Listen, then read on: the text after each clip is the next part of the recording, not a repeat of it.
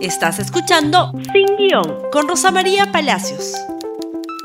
Muy buenos días y bienvenidos nuevamente a Sin Guión. Y hay dos noticias importantes hoy. Vamos a empezar con la primera. El presidente de la República va a ser, si es que así lo desea el Pleno, acusado por el Congreso de la República. Vamos por partes. La Comisión de Fiscalización ya tiene listo el informe que debe debatir hoy. Lo ha presentado el presidente, el señor Héctor Ventura. En este informe, que se debe aprobar hoy en la Comisión de Fiscalización, se encuentra responsabilidad del presidente de la República y a otros funcionarios públicos y a terceros en una serie de actos de corrupción que vamos a ver en un momento. Si es que este informe, aprobado en la comisión hoy, se vota favorablemente en el Pleno, inmediatamente se convierte en dos cosas. Por un lado, ¿no es cierto? El Ministerio Público asume las recomendaciones, acusa a quien tenga que acusar, investiga primero y acusa a quien tenga que acusar, pero en el Congreso la Subcomisión de Acusaciones Constitucionales va a recibir estas acusaciones contra aquellos que tengan antejuicio, que son el presidente, el ministro, ex ministro de Transportes y Comunicaciones, eh, Juan Silva, y también algunos probables otros ministros que vamos a hablar, el ministro Ayala y tal vez algunos congresistas de Perú Libre por haber ido a la casa de Zarratea. Sobre los congresistas de Acción Popular, la cosa es diferente, vamos a ir en un instante a eso. ¿Qué de nuevo tiene este informe? La verdad que poco. Lo que hay es un esfuerzo razonable de eh, aglutinar toda la información disponible sobre cinco casos. Información periodística, información que está en la fiscalía, información que se ha obtenido también, y eso es probablemente lo más novedoso, de eh, levantar el secreto de las comunicaciones. No se conoce el contenido de las comunicaciones, sino quién habló con quién. Y finalmente los testimonios de las personas que tuvieron a bien ir a la comisión. Como ustedes saben, el lunes pasado el presidente no recibió a la comisión.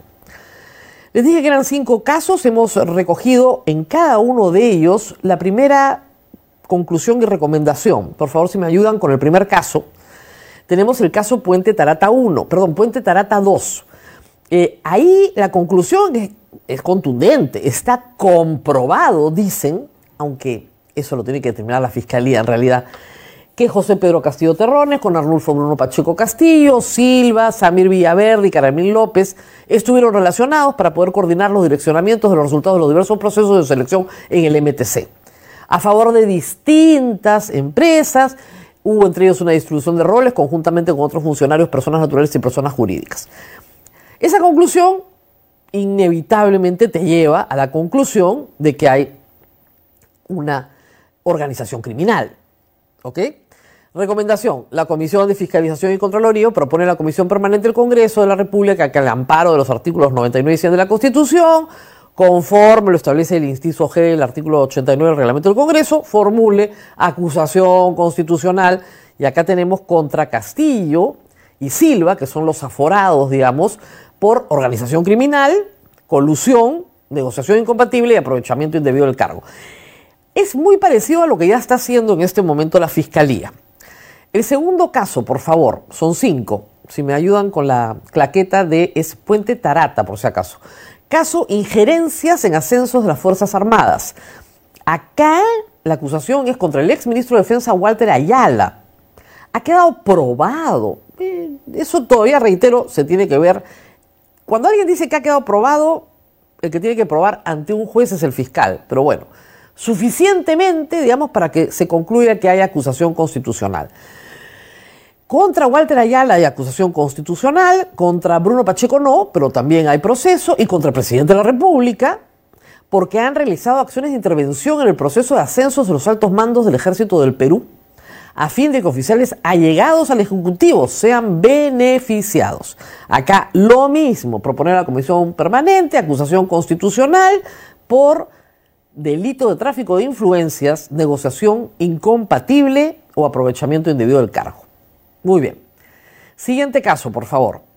Este es el caso de injerencias en los ascensos de las Fuerzas Armadas y ahora pasamos a hallazgo de 20 mil dólares en Palacio de Gobierno. No sé por qué la comisión lo trata como un caso separado del caso Tarata, creo yo, pero en fin, metodológicamente lo han decidido así. Y es verdad que se ha comprobado que la Fiscalía Anticorrupción descubrió que Bruno Pacheco tenía 20 mil dólares americanos. Ese es un hecho que no tiene discusión. Y se remite el, resultado a la Fiscalía. Pero en realidad esto es absurdo, ¿no? Porque lo que concluye la comisión es lo que ya sabe la Fiscalía. Entonces, si le remites lo actuado a la Fiscalía, la Fiscalía recibe lo mismo que la Fiscalía ha procesado y producido. Pero en fin. Siguiente, por favor. Siguiente caso, injerencias ante el superintendente de la SUNAT. Miren, este es uno de los casos que yo creo que está mejor probado con los WhatsApps de Bruno Pacheco. Ha quedado corroborado ante esta comisión que el ex secretario general del Palacio de Gobierno, Bruno Pacheco, con la anuencia del presidente de la República, eso es bien importante. José Pedro Castillo Terrones influyó, presionó e intimidó al superintendente Luis Enrique Vera con el objeto de beneficiar a la empresa del grupo Deltron. Sobre este caso, hay que decir que el testimonio que eh, explica la participación de Bruno Pacheco en estos casos lo dio Karelim López, explicando que algunos eran pedidos de Bruno Pacheco, pero otros eran pedidos del presidente de la República. Y esos WhatsApp son bastante claros. Y miren, para probar tráfico de influencias, yo creo que eso está pero casi, casi cantado, ¿no? O sea, ese es uno de los mejores eh, casos entre todo lo que estamos viendo, la verdad, y se conoce desde el año pasado, y fue la razón por la que además Bruno Pacheco tuvo que salir volando de la Secretaría General. El cuarto caso, por favor, si me ayudan con la claqueta, vamos con el cuarto caso, acá estamos, perdón, quinto caso, ya son cinco tantos, Casa Zarratea. Este fue el origen del mandato de la Comisión de Fiscalización. En realidad, se conforma un grupo de trabajo por la Casa Zarratea y al final ha terminado investigando todo lo demás. Pero lo que dice la conclusión es, claro, ha quedado corroborado por esta comisión que las acciones desplegadas por el presidente de la República transgreden la ley orgánica del Poder Ejecutivo, que regula en los artículos 4 y 8 que todos los ciudadanos deben tener acceso a la información que se produce en sus entidades bajo el marco legal existente y que el jefe de Estado es el responsable de hacerlas cumplir. ¿Cuál es esta disposición que todos debemos conocer? ¿Quién se reúne con el presidente? Eso está en una norma legal. El presidente se reúne con total transparencia a través de un registro de ingresos. Y si hubiera reuniones reservadas, confidenciales o que revisten algún nivel de secreto, estas tienen además una reglamentación especial en materia de defensa nacional, que no es el caso. Por lo tanto, la conclusión es clara. Nuevamente, acusación constitucional contra Pedro Castillo, contra los exministros Juan Francisco Silva y acá se añade al exministro del Interior Juan Manuel Carrasco Millones, que asistió a Zarratea por la presunta comisión de los delitos de organización criminal, negociación incompatible o aprovechamiento indebido del cargo. Es grave, más tráfico de influencias, por supuesto. Esta es la situación del presidente que creo que va a pasar hoy en la comisión de fiscalización, que van a reunir los votos para formalizar ya la aprobación de este informe, lo van a presentar al Pleno, el Pleno va a aprobarlo e inmediatamente se va a traducir en una serie de acciones, tanto en el Ministerio Público, algunas de las cuales ya se están realizando, y otras a nivel de la subcomisión de acusaciones constitucionales. El problema con el presidente es que de acuerdo al artículo 117, el presidente no puede ser acusado. Y acá hay toda una discusión constitucional sobre lo que significa acusado. Una línea es la que dice que no puede ser acusado ni por delito ni por infracción de la Constitución. Otra línea es la que dice que solo se refiere a delito y solo se refiere a la acusación realizada por la fiscal o el fiscal supremo, fiscal de la nación. Hay ahí un debate constitucional, pero lo cierto es que los hechos están siendo cada vez más claros y que el presidente de la República se está quedando cada vez más solo. ¿Por qué considero que va a tener éxito este informe? Y acá viene la segunda noticia. Perú Libre le pide al presidente de la República que se vaya. ¿Qué quiere decir esto en votos en el Congreso? Lo vamos a empezar a ver en estos días. Y bueno, les adelantaba que creo que los informes se van a aprobar, tanto en la Comisión de Fiscalización como en el Pleno. ¿Por qué? Porque el presidente de la República se está quedando bien solo. El día martes en la noche se conoció el siguiente comunicado de eh, Perú Libre que Vladimir Cerrón eh, puso en su Twitter. Por acuerdo unánime del partido, la Comisión Política y la bancada, se le pide al presidente que renuncie. Le extiende la invitación a su renuncia irrevocable. Lárgate, presidente. Considerando su actual investidura de presidente de la República, este, antes de hacerle un proceso administrativo disciplinario Sería bueno ver ese proceso administrativo disciplinario. Las acusaciones son básicamente tres, ¿no es cierto? Haber fracturado la bancada congresal, lo cual es cierto, porque a Vladimir le quedan 16 congresistas de 37. Invitaciones a la disidencia de nuestra bancada y al partido. Esa ha sido una acusación que ha circulado ayer. Una de las congresistas de Perú Libre dice que les ofrecían ministerios a cambio de dejar la bancada. Y la tercera es que el presidente ha adoptado el programa neoliberal y que no ha cumplido, no ha cumplido con el programa ideario del partido. Esto último, hay que decirlo, es falso. A ver, cumplir con el ideario programa de Vladimir Cerrón es imposible porque todo lo que está escrito ahí es inconstitucional, por eso pide una nueva asamblea constituyente. Ese programa es imposible de ejecutar y como lo he dicho muchas veces durante la campaña, es el hambre, es imposible de ejecutar. Pero no es verdad que el presidente haya asumido un modelo neoliberal ni nada por el estilo. Lo que ha asumido, por lo que estamos viendo, es un modelo cleptocrático poco tiene que ver con el capitalismo o el liberalismo, además en un país donde no está viniendo a invertir nadie. Inversión cero del ámbito privado, con inflación, con deterioro del empleo, en fin, con todos los indicadores hacia abajo. Es curiosa esta historia, hay que decir, como dice Augusto Álvarez hoy día en su columna en La República, el portero que votó al presidente se suponía que Vladimir Cerrón no iba a ser ni portero en el gobierno de Pedro Castillo. ¿Qué significa esto para Pedro Castillo? Bueno, que los 16 votos de Perú Libre le pueden terminar resultando adversos.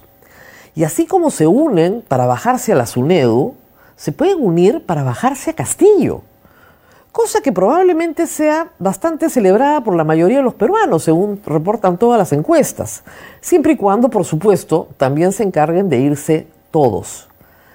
¿Por qué Vladimir Cerrón ha asumido esta actitud ya radical, de ruptura radical con Pedro Castillo? Primero porque le quitaron el Ministerio de Energía y Minas, donde más podía conseguir. Segundo, porque no tiene efectivamente presencia hoy en el gobierno. Y tercero, porque tiene que asumir los hechos de corrupción de Pedro Castillo y su entorno, porque es el partido de gobierno, aunque él diga que no lo es.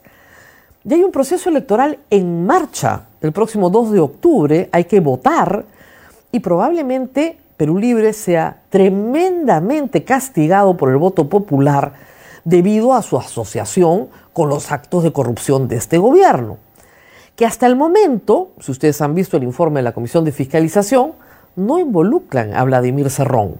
Vladimir Cerrón está condenado y procesado por hechos delictivos vinculados a su capacidad de gobernador regional de Junín, pero no a hechos vinculados a este gobierno. Por lo tanto, no quiere cargar con esa cruz. Y zafa el bulto de Pedro Castillo. La traición es parte de la política, eso lo debe saber ya Pedro Castillo. Ayer fue preguntado sobre qué dice, va a renunciar o no, y esto fue lo que dijo. Eh, los acontecimientos, los hechos políticos que se dan, eh, es parte del destino también del país, ¿no? Y yo agradezco bastante a Perú Libre por habernos acogido. Eh, en esta contienda que nos ha llevado al triunfo en el marco de, esta campaña, que se ha abierto y se ha hecho democráticamente. Eh, en las próximas horas yo voy a dar una respuesta, eh, entendiendo de que por encima de todo está el Perú. y entendemos de que, y desde acá llamo a, a, todas las fuerzas políticas a ponernos de acuerdo, a trabajar por la democracia, a trabajar por, por los temas más importantes que tiene el país. Si Castillo hubiera renunciado a su militancia de Perú Libre al principio de su gobierno y abierto juego con otros partidos políticos, haciendo gabinetes concertados con otras fuerzas políticas, tal vez su situación sería distinta. Pero en este momento no atrae a ninguna fuerza política. Para todos es más o menos claro que su salida puede darse este mismo año y que tengamos que enfrentar un proceso electoral nacional muy pronto. Va a ser difícil incluso que encuentre un primer ministro que reemplace a Aníbal Torres, la razón por la cual él no se ha ido hasta ahora, a pesar de que desde abril, y lo dijo el mismo Torres, le estaban pidiendo que se vaya. No hay quien lo reemplace. El presidente Castillo tiene que tomar una decisión, probablemente diga que va a renunciar, no le queda otra, porque si no lo van a someter a disciplina a la disciplina, digamos, modelo comunista cubano, donde no tiene ningún derecho de defensa. Y sabemos perfectamente cuál es el resultado, el veredicto de antemano. Así que veremos en las próximas horas, pero en efecto el portero despidió al presidente y no lo dejó entrar. La votación de Perú Libre, que está votando, hay que decirlo, en muchos casos, con todas las fuerzas de derecha, va a ser muy importante en los próximos días. Del comportamiento de ese voto veremos cuál es la suerte del el señor presidente. Digamos que si todas las fuerzas de oposición al gobierno suman 50 votos, pero se suman los 16 de Perú Libre, con 66 votos vamos a un adelanto de elecciones. Así están las cosas en el Perú. Nos tenemos que despedir. Esto ha sido todo por hoy. Ya saben que pueden compartir este programa en Facebook, en Twitter, en Instagram, en YouTube, en Spotify, en TikTok. Estamos en todas partes. Y nos vemos nuevamente el día de mañana. Hasta pronto. No olvides suscribirte para que sigas escuchando más episodios de este podcast.